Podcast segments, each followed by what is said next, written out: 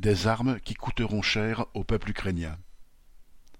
Depuis le début de l'invasion de l'Ukraine par Poutine, les États-Unis et l'OTAN n'ont pas été avares pour livrer des armes à l'Ukraine. Il ne se passe pas une semaine sans qu'une nouvelle enveloppe budgétaire ne soit décidée en faveur de l'État ukrainien.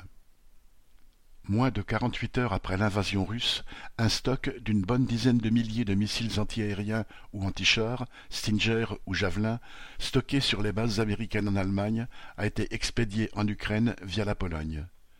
Depuis huit ans, la guerre au Donbass a en effet déjà permis de former les militaires et les miliciens ukrainiens au maniement de ces armes.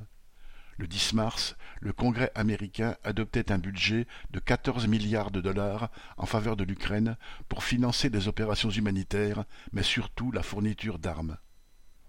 Le 16 mars, Biden annonçait une rallonge d'un milliard pour, citation, aider l'Ukraine à se doter de systèmes de défense antiaérienne supplémentaires et de plus longue portée, en particulier des drones, aussi efficaces que coûteux.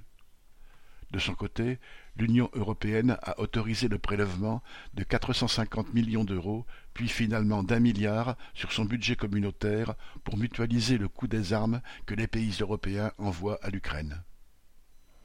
Ces annonces récurrentes ont bien sûr un objectif politique. Elles permettent aux dirigeants occidentaux de montrer qu'ils soutiennent totalement Zelensky et la résistance de l'Ukraine au nom de la défense du droit des peuples, sans entrer frontalement en guerre contre la Russie mais les livraisons d'armes sont réelles et massives. Elles montrent que les dirigeants des États-Unis et de l'OTAN font la guerre à Poutine par le peuple ukrainien interposé. Ils fournissent les armes et les Ukrainiens les combattants et les morts.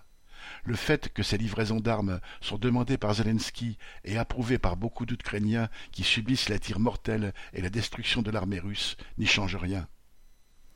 L'invasion russe n'a pas fait disparaître les classes sociales ni leurs divergences d'intérêts. Zelensky a été porté au pouvoir par les oligarques qui pillent le pays depuis des décennies, et la guerre renforce l'armée et les milices territoriales, encadrées par des ultranationalistes d'extrême droite, comme ceux du bataillon Azov. Quelle que soit l'issue de cette guerre en cours, les travailleurs d'Ukraine paieront lourdement la transformation de leur pays en bras armés des puissances impérialistes face au dictateur Poutine les impérialistes ne sont jamais venus au secours de quelque peuple que ce soit pour permettre son émancipation. Sans remonter très loin dans le temps, les Irakiens, les Libyens ou les Afghans l'ont cruellement appris à leurs dépens. Les Ukrainiens ne sont même pas à l'abri d'un brusque retournement de leurs parrains occidentaux, capables, s'ils obtiennent un accord gagnant avec Poutine, de les sacrifier après les avoir encouragés à résister. C'est le triste sort qu'ont subi entre autres les Kurdes de Syrie, livrés à l'armée turque après avoir contribué à reconquérir Mossoul pour le compte de la coalition occidentale. Xavier Lachaud